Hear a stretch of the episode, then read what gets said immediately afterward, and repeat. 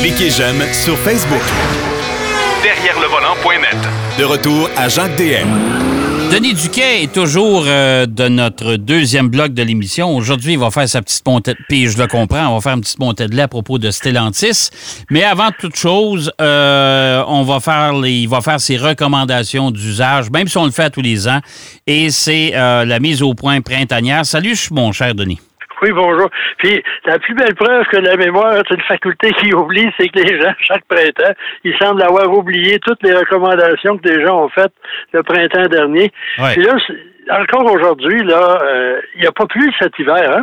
Ouais. Fait que le lave-auto naturel qui est la pluie, là, il n'a pas existé ou presque. Il y a des voitures euh, croûtées de sel. C'est incroyable comment il y en a encore. Puis euh, je comprends un peu les gens aussi. Quand tu vas dans la auto puis il fait beau, il y a une filée là, euh, Ouais. tu veux pas attendre. Mais ça, c'est important de laver son auto parce que ça endommage la peinture. Ouais. Si vous allez dans un lave-auto, euh, là, il commence à faire beau, les gens qui ont un garage intérieur, peut-être le temps de, de s'exécuter. Mais les, les euh, lave-auto avec des brosses, c'est à éviter à ce temps-ci de l'année Oui. parce qu'au fur Ouais. et à mesure, les fils, là, les, les fibres sont très, très poreuses, puis s'y accrochent des microparticules de, de silice. Et ça, ça fait, comme on dit en québécois, tu fais sandblaster ton char. Et voilà, Ça exactement. fait, Exactement. ça fait, c'est pas tellement beau, mais il faut dire aussi qu'il faut pas nécessairement abuser des, des sans, euh, sans contact parce qu'on met de la caustique euh, dans, dans le, le produit. Les savons sont assez puissants pour tout dégager.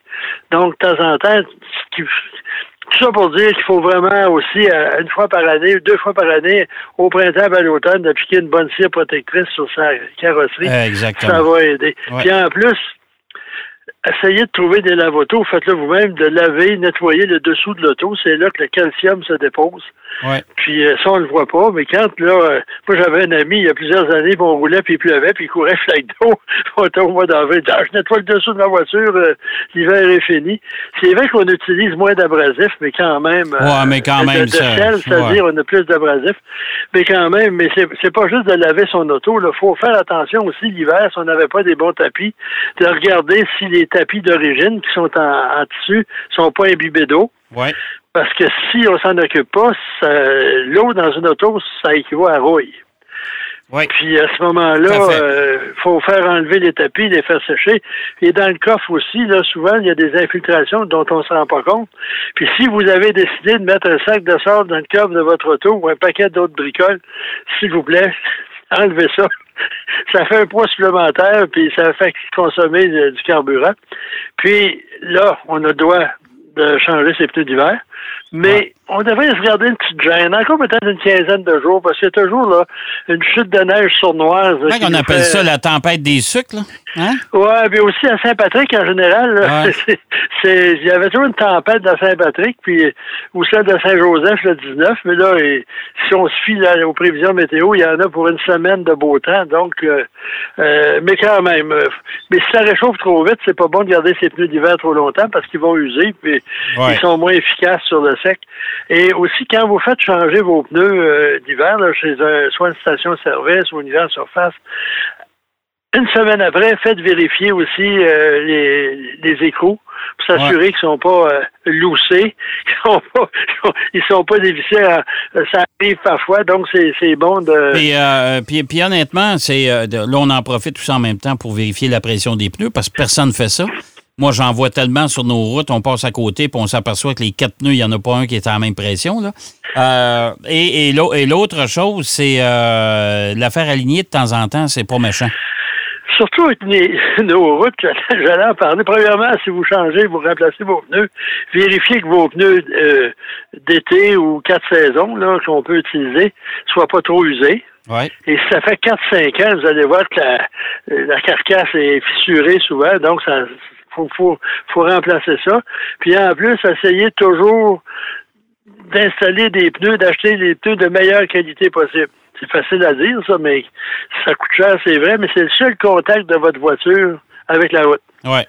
Puis Ouais. ce contact-là, là, c'est l'équivalent à peu près d'un Joe Louis pour chaque voiture, chaque Ouais. pneu. C'est pas beaucoup. Alors, si les pneus sont de piètre qualité, euh, votre Joe Louis, là, c'est parce qu'il commence à être écrasé pas mal. Oui, monsieur. Puis en plus, les, les- l'alignement, là, le- Ouais. ça, c'est très important. Puis il y en a qui ne croient pas, mais les roues avant et arrière, maintenant, ça s'aligne. Et si vous le faites pas, les pneus vont s'user de façon inégale, en plus du comportement routier de la voiture. Parce que si on fait un entretien régulier, ça coûte pas cher à chaque fois. Mais si vous attendez deux ans, puis là, tu dis, hey, wow, mon char est tout croche, puis vous allez chez votre concessionnaire ou, un centre de réparation, la facture va être euh, pas mal euh, épicée. Puis en plus, les amortisseurs. Les routes sont tellement mauvaises ici, les coups, les chocs, les chocs, les secousses. Ça se peut que vos amortisseurs aient besoin d'être remplacés. Euh, c'est pas nécessairement un changement qui coûtera pas cher. Parce qu'aujourd'hui, avec les, amortisseurs électroniques, les systèmes euh, de suspension magnétique, euh, remarque que les amortisseurs de, de, voitures de qualité durent beaucoup plus longtemps qu'auparavant aussi. Là. Faut pas, mais c'est quand même parce que si les amortisseurs sont, sont vidés d'huile ou de, gaz, puis la voiture sautille partout, c'est très dangereux. Ça fait qu'il faut, faut faire le tour de la voiture. Est-ce qu'on en profite en même temps, Denis, pour faire le tour des liquides ou ça encore une fois? un bon changement d'huile? Parce que souvent, euh, à l'automne, les gens vont faire faire un changement d'huile pour l'hiver. Euh, puis on, met, on met une huile qui est plus claire un peu, ça facilite les démarrages et quoi que ce soit, mais là, il faut revenir quand même à une viscosité qui est un peu plus résistante à la chaleur aussi, c'est important. Mais aussi, il y, a ça. Puis le, meilleur moyen de savoir réponse à tout ça, des interrogations, c'est peut-être pas, il y, a votre euh, mécanicien, ça va de soi, mais le manuel du propriétaire. C'est le best-seller le moins lu de la planète. On laisse ça soit dans son coffre à gants. Puis aujourd'hui, l'avant, il y avait.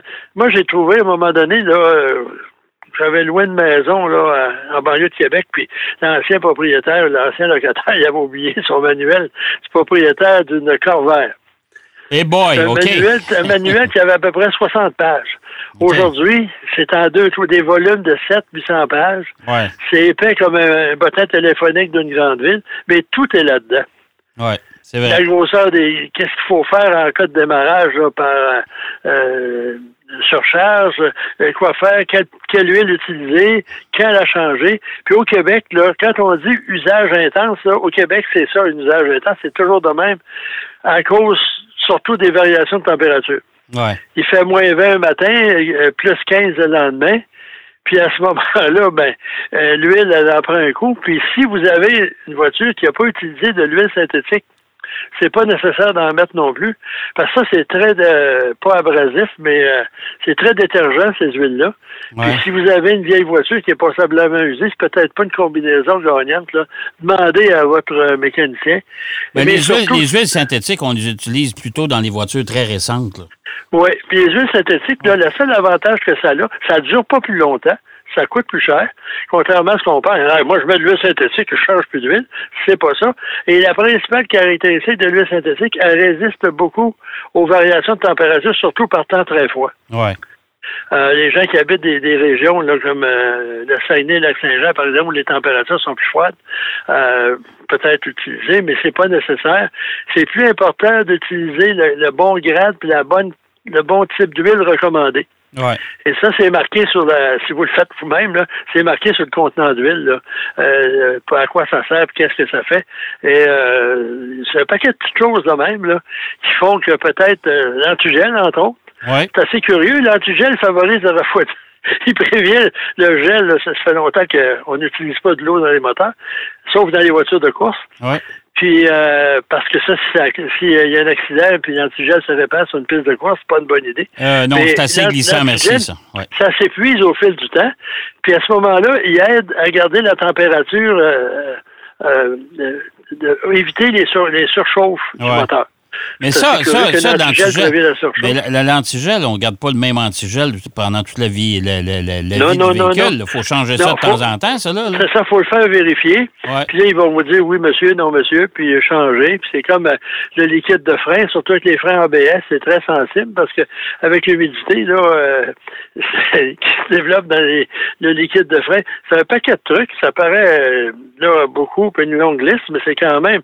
Parce que vous voulez, vous pouvez acheter une voiture, aujourd'hui, sont en général au moins 30 000 C'est un investissement. Puis à ce moment-là, euh, entretenez-le parce que là, vous allez pouvoir en profiter du raffinement, de la sophistication. De toute façon, puis si vous l'avez acheté et non pas loué, euh, si vous l'avez loué, de toute façon, vous êtes mieux de la ramener dans un bon état parce que sans ça, le constructeur va vous le rappeler assez rapidement avec une facture au bout. Euh, mais si vous l'avez acheté puis euh, vous voulez la changer au bout de 4-5 ans, 5-6 ans, si vous en avez pris soin puis la voiture est en bonne condition, vous allez, retrouver, vous allez retrouver l'argent que vous avez investi dans votre voiture. C'est la condition qui fait fois tout. Puis moi, l'autre jour, là, pour euh, dépanner quelqu'un, j'ai déplacé son véhicule. J'ai fait très peu de kilomètres avec, mais les pneus étaient usés. Il y avait le logo sur c'était des pneus d'hiver, mais c'était inconduisible. La voiture n'avait pas été entretenue depuis je sais pas combien de temps. Puis je me disais, je peux pas croire que cette personne-là roule avec l'auto euh, quotidiennement avec un. C'était pas une épave. La voiture, on la regarde, elle est très belle, mais manque d'entretien, ça fait que c'est pas vraiment. Euh, c'est pas rassurant. Fait que euh, prenez, prenez soin de votre voiture, puis là, c'est le temps de l'observer. Il va faire beau en fin de semaine. Faites le tour de l'auto. Commencez à vous préparer pour ça. Écoute, il, on est, il nous reste à peu près six minutes. Je veux que tu me parles de la Kia Stinger. 2022 qui a été présenté cette semaine. Il n'y a pas grand changement, là. Non, c'est un rafraîchissement. On a gardé, euh, elle vient avec un moteur double turbo, 3.3 litres de 368 chevaux. C'est une voiture avec un rayon, rouage intégral euh, de série. Et ensuite, euh, il y a deux modèles maintenant, le GT puis GT Limited. puis on a des, des petites retouches là, à la carrosserie. Ça paraît pas beaucoup. Là. La description n'est pas importante, mais quand on regarde surtout à l'arrière, le diffuseur puis les tuyaux d'échappement, ça y donne un peu plus de gueule. Puis c'est une excellente voiture. Puis moi, je comprends pas pourquoi ça s'est pas vendu plus que ça. Ah non, parce que moi, moi là, c'est une voiture qui m'a épaté, ça. C'est performant. Euh, le rouage intégral est très efficace. Écoute, c'est une voiture qui est assez exceptionnelle, ça même lors, lors du dévoilement, le, deux, trois ans en Californie, j'étais avec Marc Lachapelle, c'est Marc qui conduisait. Puis à un moment donné, on se fait doubler par deux Porsche 911, mais des Porsche spéciales, euh, tu vois, qui ont été modifiées, là, puis mm-hmm. c'est fait pour rouler. Et là, on décide de les suivre. Marc, qui est un excellent pilote. On n'a pas eu de problème. Les gars roulaient, là. C'est pas une question. Quand ils nous ont vus, ils ont décidé de rouler encore plus vite, mais la Steigneur, là, on n'a pas été lâchés. Oui. Euh, c'est une excellente voiture. Puis euh, peut-être que les puis a en plus, le, le, lettrage a changé. Maintenant, il est beaucoup plus, euh, plus stylisé. moi, mais, bien ça. Mais moi, si je peux te faire un commentaire, Denis, j'ai l'impression, c'est vrai, elle n'est pas laide, la voiture, mais elle manque de c'est pas exclusif comme, comme look. l'apparence c'est ça, l'apparence de la voiture ne reflète pas toutes ses capacités. Non, mais ça, quand même une voiture qui, est jolie, mais euh, on peut dire ça dans à peu près les deux tiers des voitures BMW aujourd'hui qui se ressemblent à rien puis ressemblent à toutes, là. Y a la force d'en faire. Mais je veux pas terminer l'entretien sans parler de Stellantis, qui est la jonction de Fiat Chrysler et Peugeot Citroën.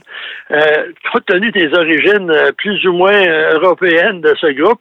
Surtout, surtout, surtout française, on s'entend. C'est surtout français. Puis on s'en va sur le site de presse, puis je sais pas si c'était avant ou après la, fusion. Là, je regarde, d'habitude, il y avait anglais-français. Maintenant, c'est anglais-espagnol. Et le français cherche là. Fait que là, pour avant de chialer, j'ai, j'ai parlé aux gens de, de ça. Ils m'ont dit oui, oui, certains, certains euh, trucs, tu vas voir en bas à droite, là, la plupart des trucs, c'est, c'est, c'est euh, traduit. Mais euh, je me dis, là, ils se sont dit, oh, Québec, être français, c'est juste pour le Québec. Nous autres, là, oh, une grosse business, hein. on va les utiliser de temps en temps. Tu sais, quand on pense que GM, euh, depuis des années, ils ont un site entièrement français, la plupart des autres constructeurs ont tout ça. C'est un peu particulier. Euh, Ford n'est pas trop fort sur le français non plus.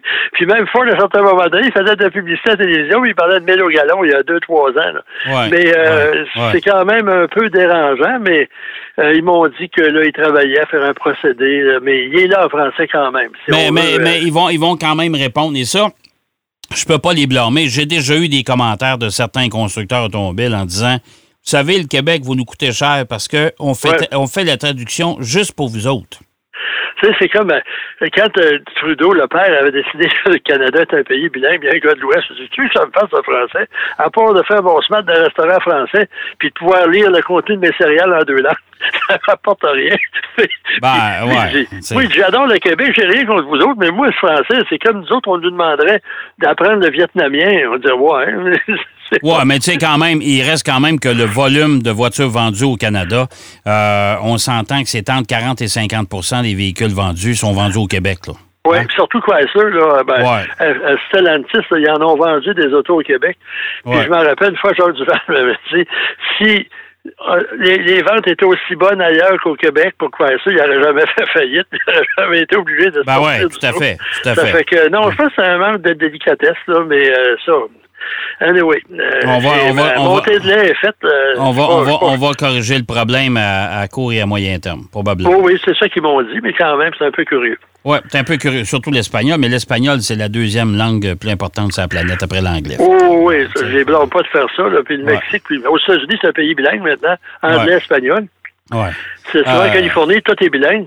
dans, les prochaines, dans les prochaines semaines, Denis, j'aimerais ça que tu nous fasses un parce qu'on voit ça de plus en plus. Mais euh, si tu pouvais nous faire une espèce d'enquête sur l'avenir des concessions automobiles. Parce que de plus en plus. Non, non, mais.